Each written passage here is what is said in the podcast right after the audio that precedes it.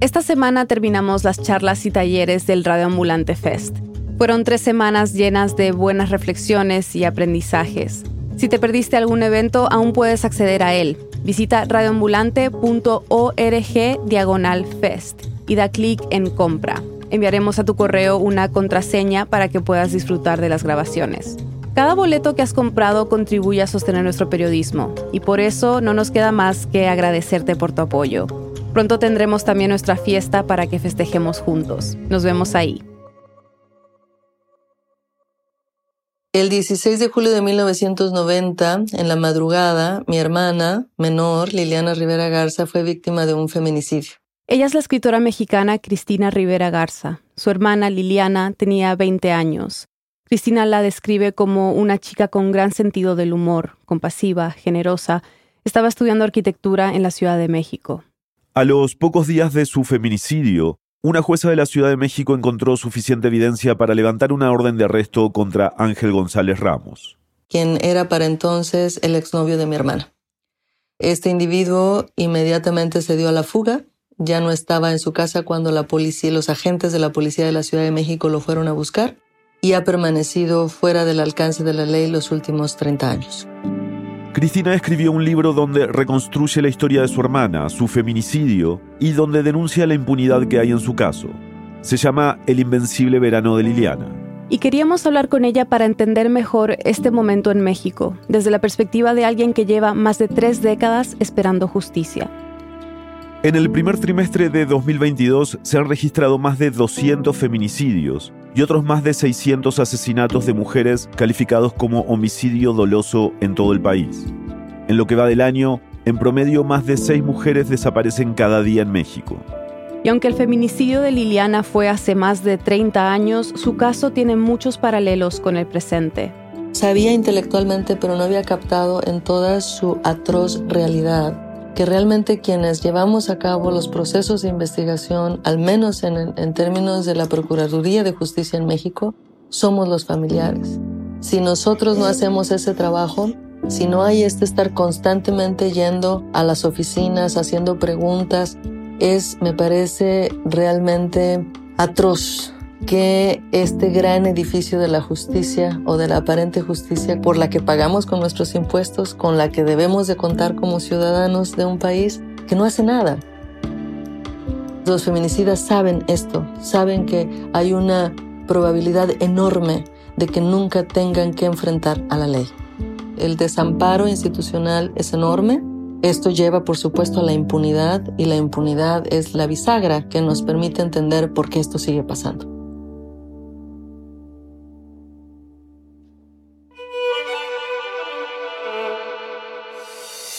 Bienvenidos a El Hilo, un podcast de Radio Ambulante Studios y Vice News. Soy Silvia Viñas. Y yo soy Eliezer Budasov.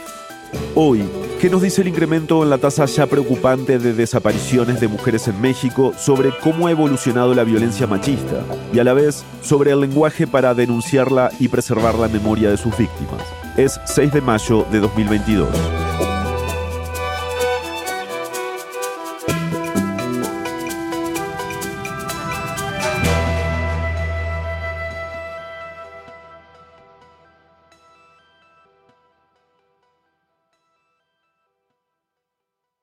Vamos a escuchar a Cristina Rivera Garza más adelante en el episodio, pero primero vamos a ir al estado de Nuevo León, donde se han reportado más de 300 casos de mujeres desaparecidas en lo que va del año.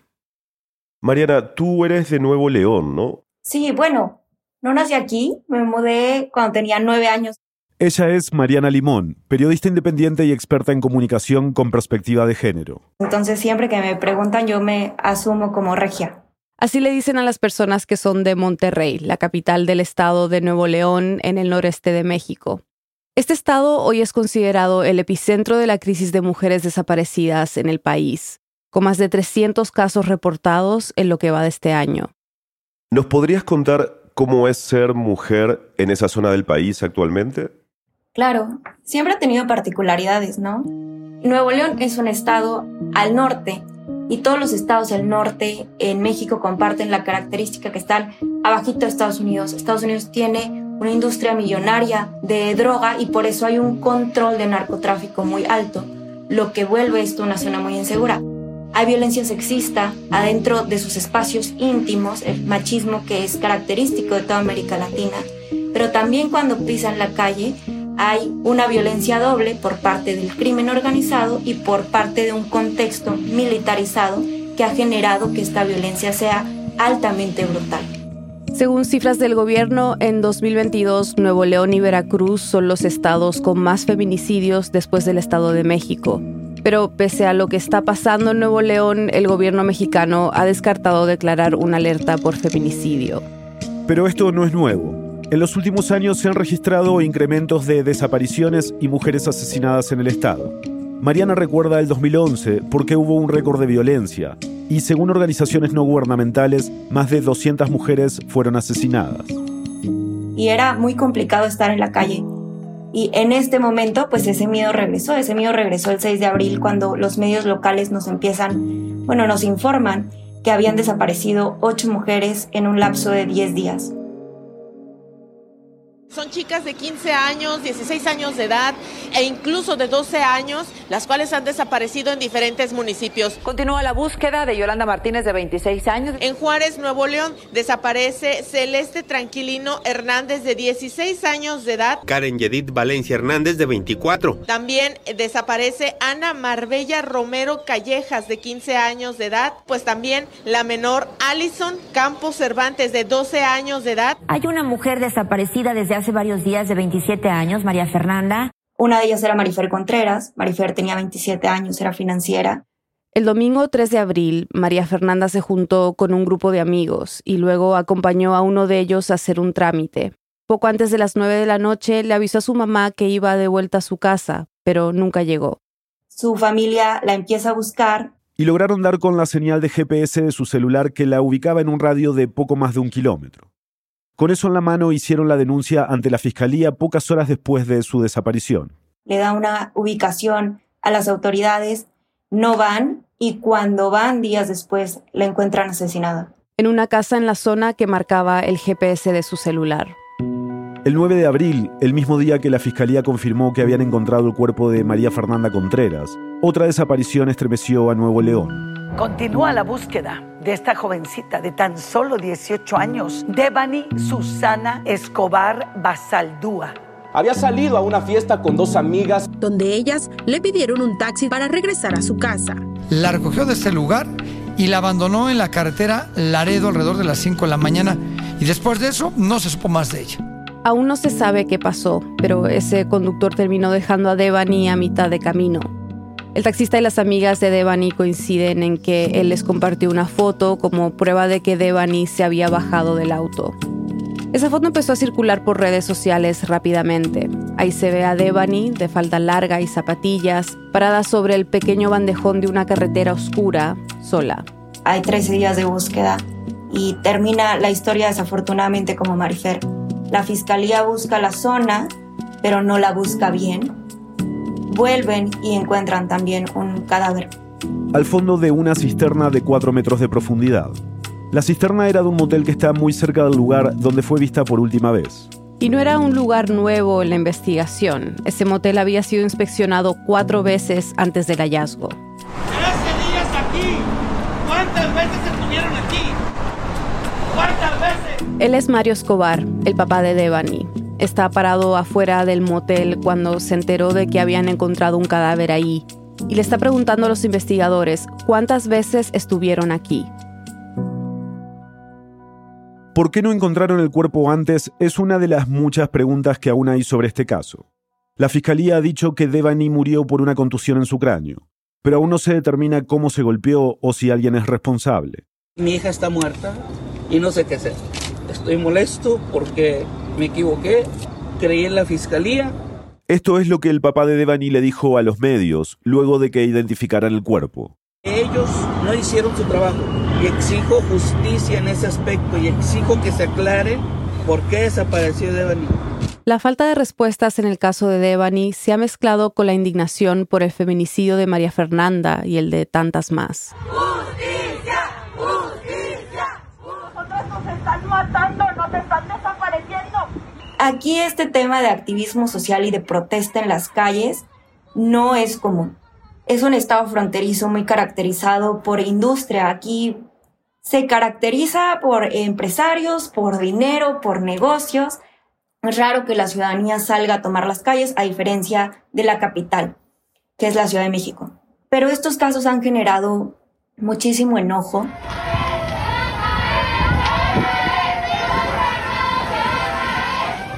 Ha habido varios días de protestas y hay tanta rabia que durante una movilización, un grupo de manifestantes terminó incendiando una puerta del Palacio de Gobierno en Monterrey.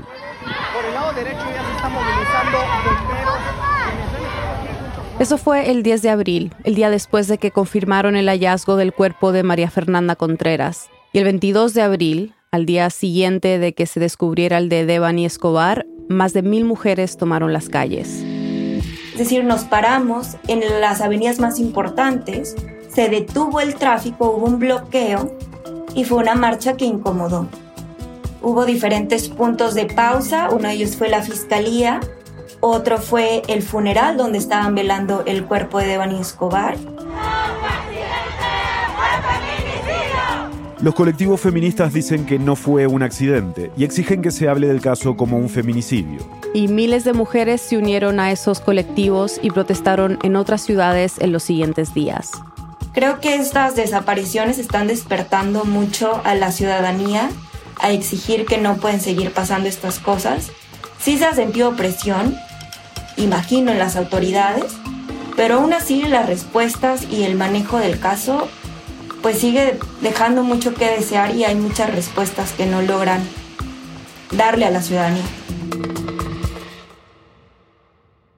Esta ola de desapariciones ha dejado al descubierto las fisuras de las instituciones en Nuevo León. Yo creo que podríamos resumirlo como revictimizante. Hemos tenido comentarios muy desafortunados, tanto el secretario de Seguridad Pública como el fiscal general han dicho que estas desapariciones se deben a la rebeldía de las mujeres. Regularmente, todas estas no localizaciones o desapariciones son originadas porque salen de su domicilio voluntariamente. Estas son las declaraciones del fiscal general de Nuevo León, Gustavo Guerrero, en medio de un informe sobre el caso de Devani Escobar. ¿Tienen algún problema en la familia? Los jóvenes, este es en, la mayoría es del rango de 14 a 25 años. Los jóvenes regularmente es por rebeldía. Es decir, están volcando la culpa en las víctimas. La Fiscalía ha recibido tantas críticas que ha tenido que tomar acciones.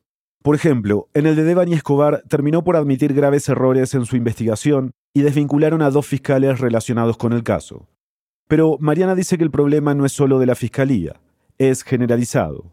Y Mariana dice que esto se ve en el discurso de Samuel García, el gobernador más joven en la historia de Nuevo León.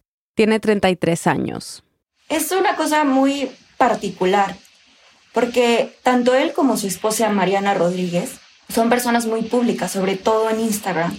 Muy buenos días, estamos en Dallas, Texas, con mi buen amigo John Scott. How are you? Muy bien, ¿y tú? Muy bien, Es decir, si tú te metes a su plataforma personal, te puedes encontrar entre 30 y 50 stories diarias, es decir, están altamente expuestos. Muy buenos días, chavacanos, ¿cómo están? Hoy en Capullos tengo junta de nueve y media a una de casos. Y a pesar de esto no ha habido transparencia, es decir, salen y dicen que están platicando con la familia. Al señor Mario Escobar y a su esposa Dolores Basaldúa les mando un abrazo. Justo me acabo de comunicar con Mario. Pero no hay mucha acción sostenida de qué se va a hacer para resolver esto. Y lo que es más preocupante es que no han podido aclarar de fondo qué está pasando. En medio de esta situación, el gobernador anunció la creación de un grupo especial con más de 200 funcionarios para la búsqueda de mujeres. Pero Mariana nos cuenta que históricamente quienes buscan a las desaparecidas son los familiares, sobre todo las madres. Y esto también se ha visto en casos recientes. Porque las fiscalías están rebasadas. Es decir, hay tantos delitos, la zona es tan conflictiva que los delitos pues ya no se persiguen, ya no llegan a, sentencia, hay un grado de impunidad tanto con las desapariciones de hombres y de mujeres como con los feminicidios, hay subregistro, hay mucha cifra negra, porque las autoridades están rebasadas y no han logrado pues tomar medidas que realmente representen soluciones para las familias. La gobernación, la fiscalía y la Secretaría de Seguridad Pública sostienen que estas desapariciones no están ligadas al narcotráfico ni a la trata de personas. Pero no nos pueden decir qué está conectando esta serie de desapariciones, porque además hay que decirlo, no solo es Nuevo León, es nacional. La Comisionada Nacional de Búsqueda ha denunciado que el grupo más vulnerable a la desaparición son mujeres jóvenes, en un rango entre 14 y 19 años de edad. En ese rango de edad entra Devani y otras víctimas y no sabemos por qué. Es decir, el Estado no genera datos, el Estado no da respuestas, la ciudadanía sí ve un patrón, quienes están en la parte de activismo de desapariciones también ven un patrón, el feminismo también ve un patrón y tenemos a un gobernador que tiene 30 stories en Instagram, habla un montón, a cámara también Mariana Rodríguez, que es su esposa, y hay como pues sí, esta política instagramera de voy a poner un montón de stories, pero no te voy a contestar el problema de fondo y no te voy a dar respuesta. Después de la pausa, ¿cómo ha evolucionado la violencia contra las mujeres en México? Ya volvemos. Hola, soy Desire Yepes, periodista y verificadora de datos en Radio Ambulante Estudios, y cada semana escribo el boletín de El Hilo. Somos una comunidad en crecimiento y queremos alcanzar los 10.000 suscriptores. Con tu suscripción al boletín, todos los viernes recibirás una ampliación del tema, algunas noticias relevantes de Latinoamérica y más. Solo tienes que dar clic en el hilo.audio slash boletín y suscribirte para tener más contexto sobre nuestra región y estar mejor informado. Gracias por unirte.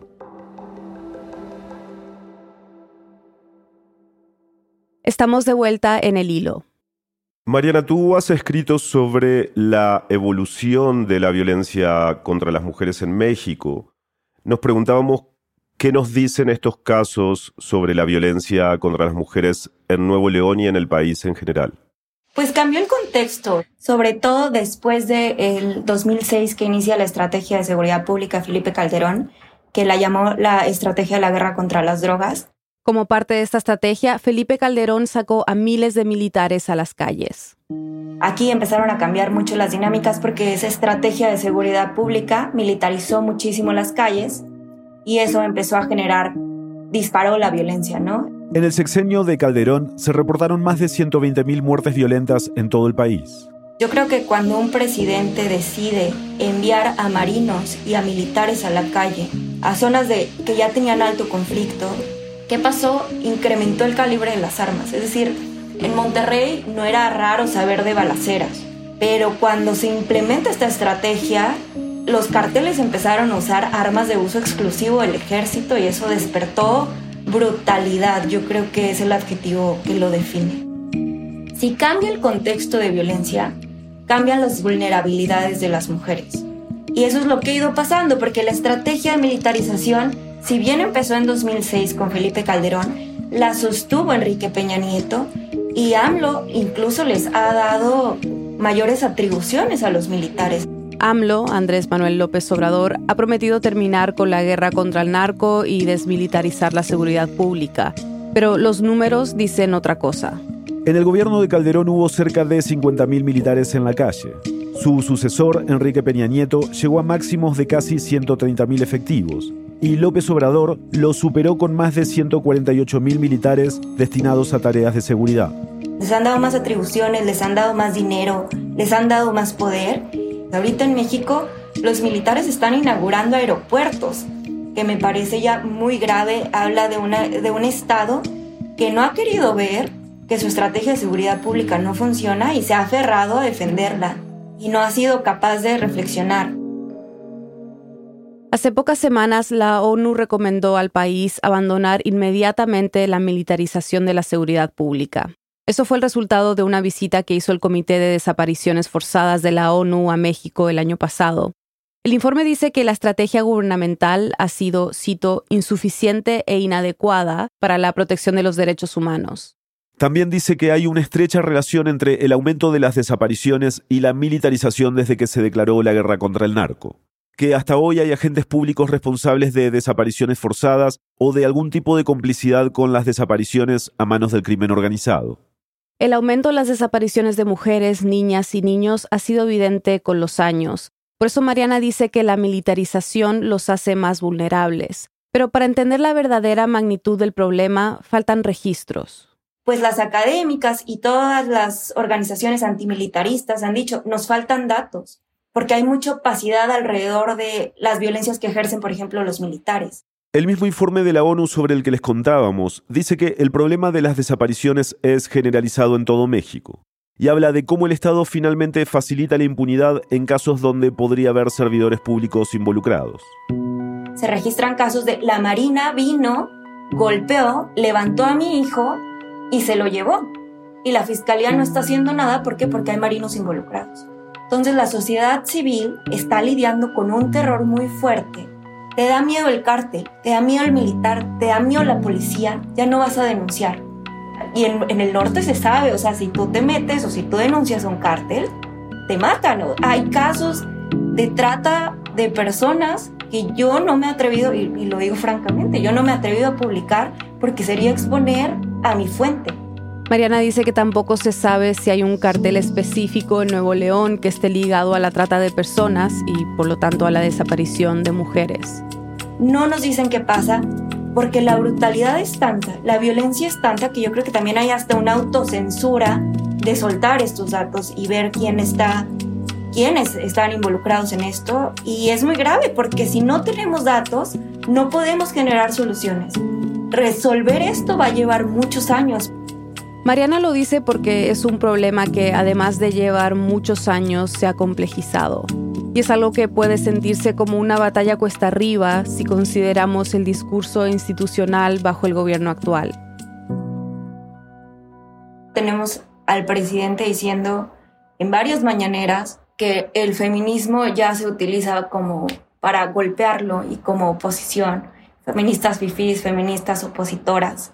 Ya desde ahí hay un, pues una validación para descalificar al movimiento o incluso para violentar al, al movimiento. Hay infiltración en el movimiento feminista en general de grupos conservadores. No tienes un presidente diciendo que somos opositoras, cuando el feminismo no es opositor, el feminismo está exigiendo el mínimo indispensable que es que dejen de matar y que si se mata no haya grados horrorosos de impunidad. En promedio, al menos 11 mujeres son asesinadas al día en México y más del 95% de esos crímenes queda impune. De hecho, solo entre el 2 y el 3% de los casos consigue una sentencia. ¿Crees que también responde a un tema cultural? Claro, que eso es compartido con toda América Latina. Hay una cultura de machismo muy arraigada y que se puede violentar, porque en América Latina compartimos el machismo y la impunidad. Estados torpes, estados que no les creen a las mujeres, fiscalías que no se toman en serio delitos como el acoso. Y cuando tú no te tomas en serio un delito como el acoso, pedirte que investigues un asesinato como feminicidio es exigirte demasiado porque no estás entendiendo el problema de fondo. No hay sensibilidad y eso lo comparte toda América Latina. Tenemos una cultura de machismo arraigada en el sistema judicial, que eso permite la impunidad. Y cuando hay impunidad, tú tienes casi un campo de cultivo, o sea, la receta perfecta para que esto siga pasando, porque se puede asesinar a las mujeres y es muy probable que no vaya a pasar nada. Se puede violentar a las mujeres y es muy probable que no pase nada. Y si no hay consecuencias, el Estado casi casi te da la señal de que es posible hacerlo y que se tiene que seguir haciendo, porque no te va a pasar nada. Eso es muy grave y es compartido en toda la región.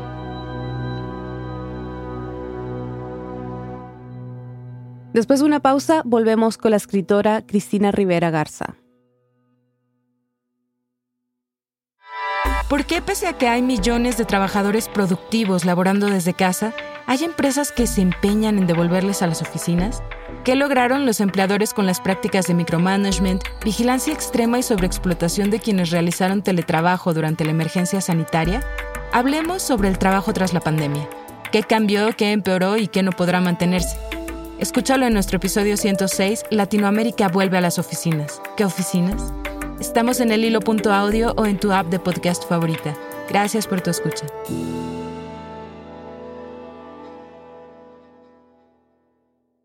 Estamos de vuelta en el hilo. ¿Cómo ha sido para ti presenciar este momento en México? Haces una muy buena pregunta.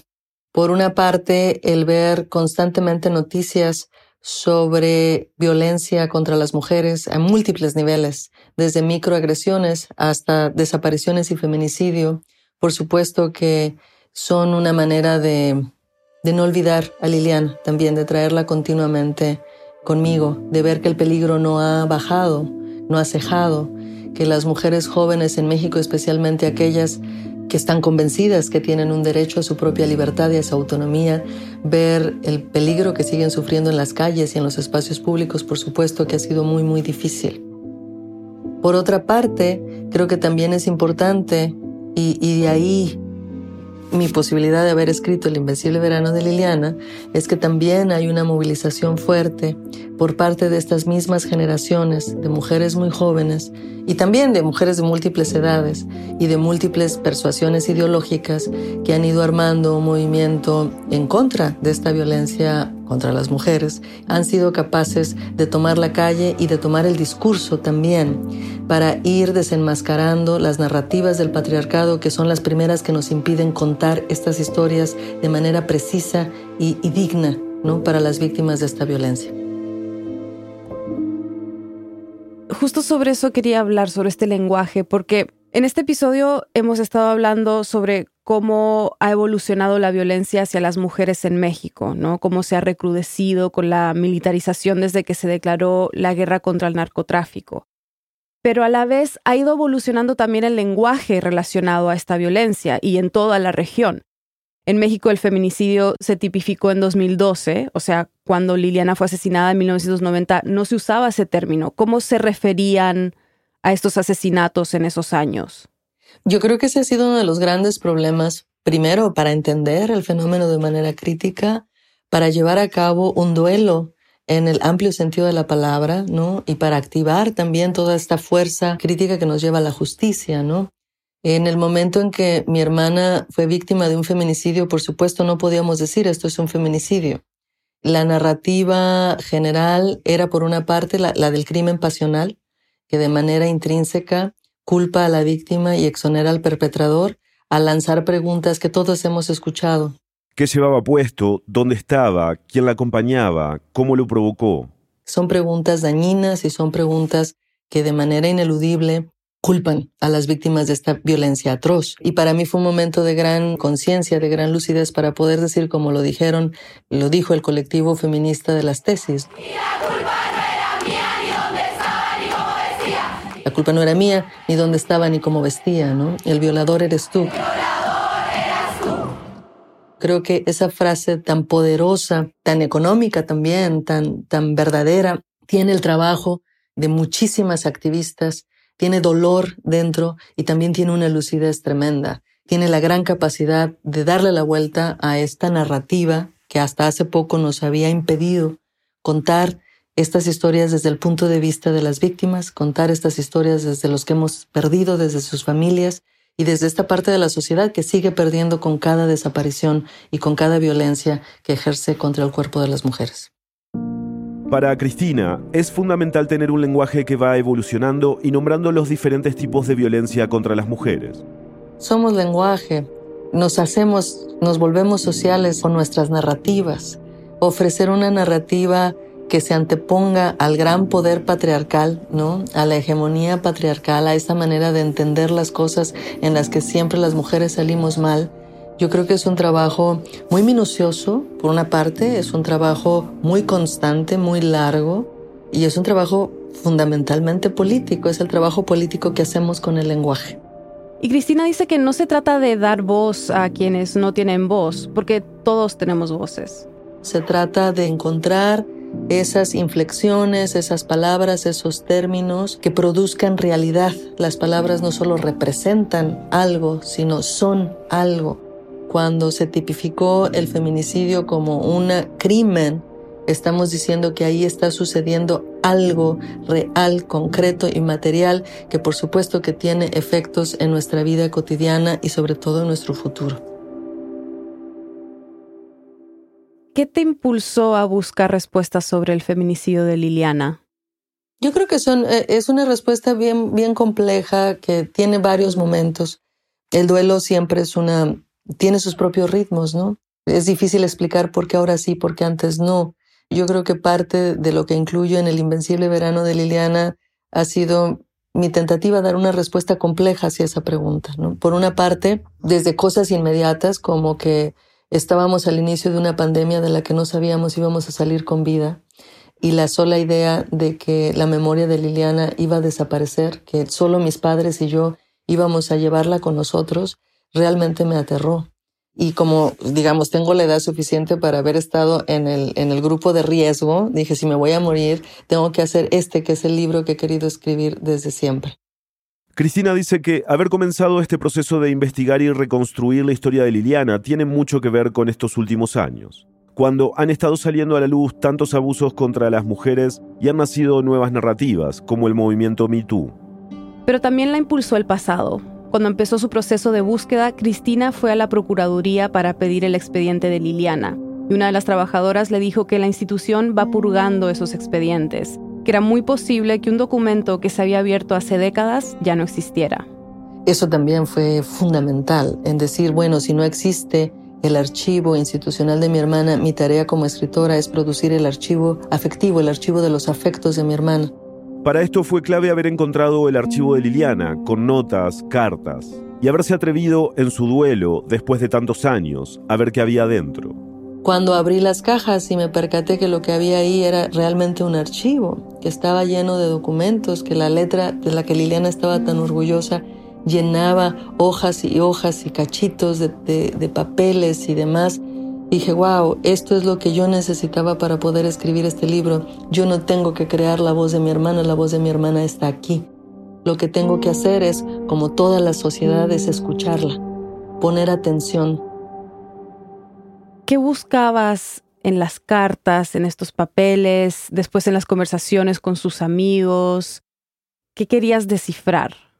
Yo creo que hay, el lenguaje tiene una gran capacidad, la escritura tiene una gran capacidad y es de, de despertarnos, de interrumpir esta duerme vela en la que a veces eh, se convierten nuestras reacciones automáticas. La escritura en sus mejores momentos viene y nos despierta de estos semisueños y nos enfrenta a la realidad concreta y material cara a cara. Para mí era importante, primero, conservar la memoria de Liliana, estar segura de que quedara una huella patente, palpable, de que ella había estado aquí con nosotros en este mundo por 20 años y que ha seguido con nosotros todos estos otros años, treinta y tantos años ahora, en otra modalidad, materialmente con nosotros, que para mí es importante, no es nada más algo del intelecto, no es un recuerdo abstracto, es material. Ahí están sus huellas digitales en los papeles, ¿no? Ahí está su fuerza espiritual, ahí está toda su emoción y su visión también. Cristina dice que para ella, como escritora, también era muy importante no sobreinterpretar a Liliana, no editarla, no proyectar lo que ella sabe y el lenguaje con el que ahora ella cuenta. Un lenguaje que no existía en esos años. Por eso Cristina dice que era importante conservar lo que dijo Liliana, pero también lo que no pudo decir. Y sobre todo calmarme, limitarme a mí, ponerme en situación de diálogo ponerme en situación de yo estoy aquí leyendo y en muchos sentidos recibiendo instrucciones de Liliana sobre cómo quiere ser dicha, sobre cómo quiere ser recordada. Entonces creo que esas fueron mis función a lo largo de, de estar leyendo con mucho cuidado, transcribiendo todas sus notas, tratando de ponerlas en algún tipo de orden cronológico, etcétera, es tener ese cuidado por, primero, no revictimizarla, ¿no? y tratar de ser tan cuidadosa como me fue posible, tan abierta como me fue posible para realmente darle la bienvenida a todo su discurso, lo entendiera yo o no. Hay un momento eh, muy conmovedor en tu libro donde le escribes a Liliana, ¿no? Y le dices que ante lo inconcebible tú y tus padres no supieron qué hacer y callaron. Y escribes que la arroparon en su silencio, resignados ante la impunidad, ante la corrupción, ante la falta de justicia.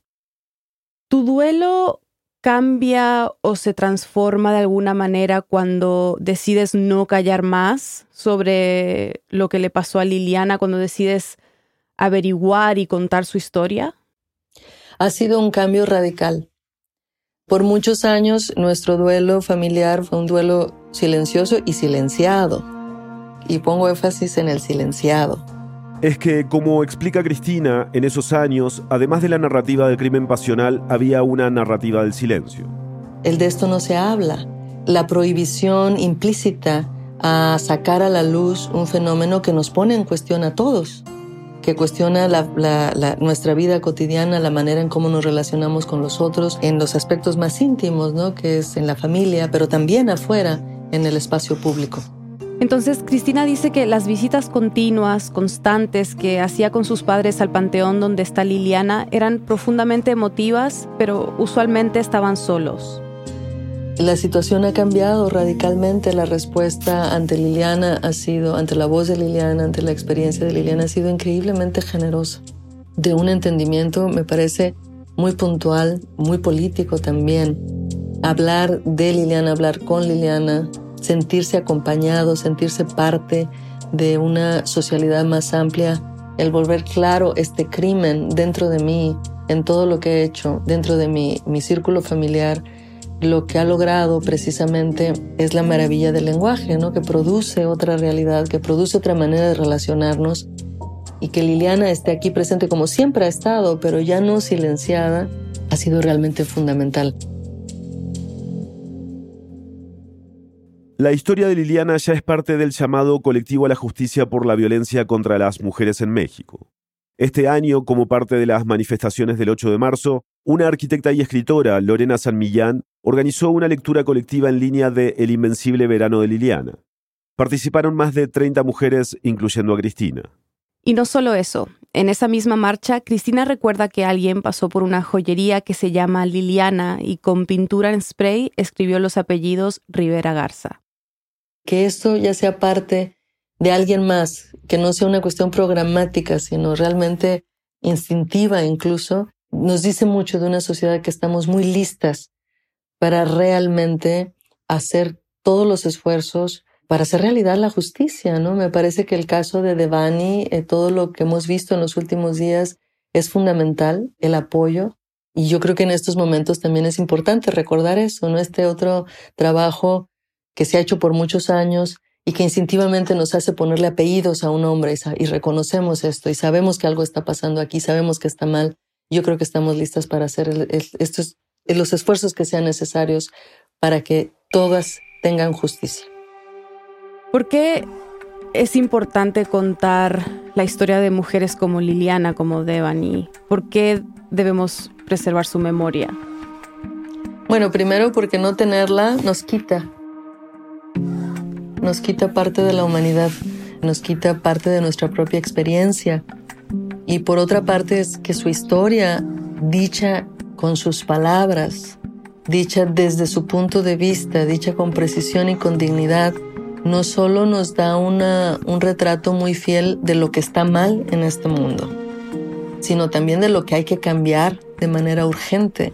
Creo que sus vidas también, recordar a sus vidas, no solo recordarlas como víctimas de un feminicidio, recordar sus vidas, recordar su promesa, recordarlas como personas complejas, no son santas, nadie somos santas, recordarlas como chicas que, que, se quieren comer el mundo, como todos los jóvenes y las jóvenes tienen derecho a ser, recordarlas con su plena y densa humanidad, yo creo que también nos muestra el camino hacia el futuro. Para mí eso es fundamental, tener siempre en mente lo que está mal, reconocerlo, ir hacia ahí, señalarlo cuando sea necesario con una claridad y con toda la contundencia posible, pero también recordarnos que ahí había una promesa y que le debemos también esa promesa y que tenemos que estar atentas a lo que esa promesa todavía nos puede dar en el futuro. Hay que buscarlo siempre.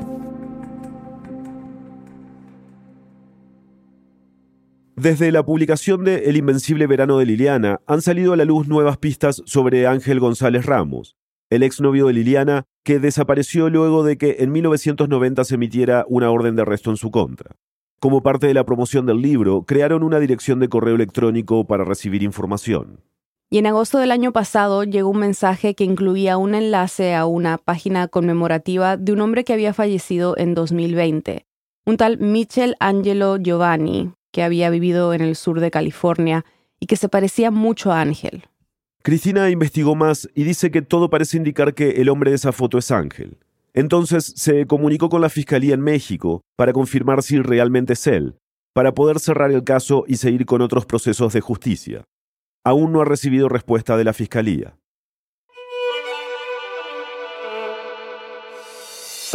Este episodio fue producido por Daniela Cruzat y por mí.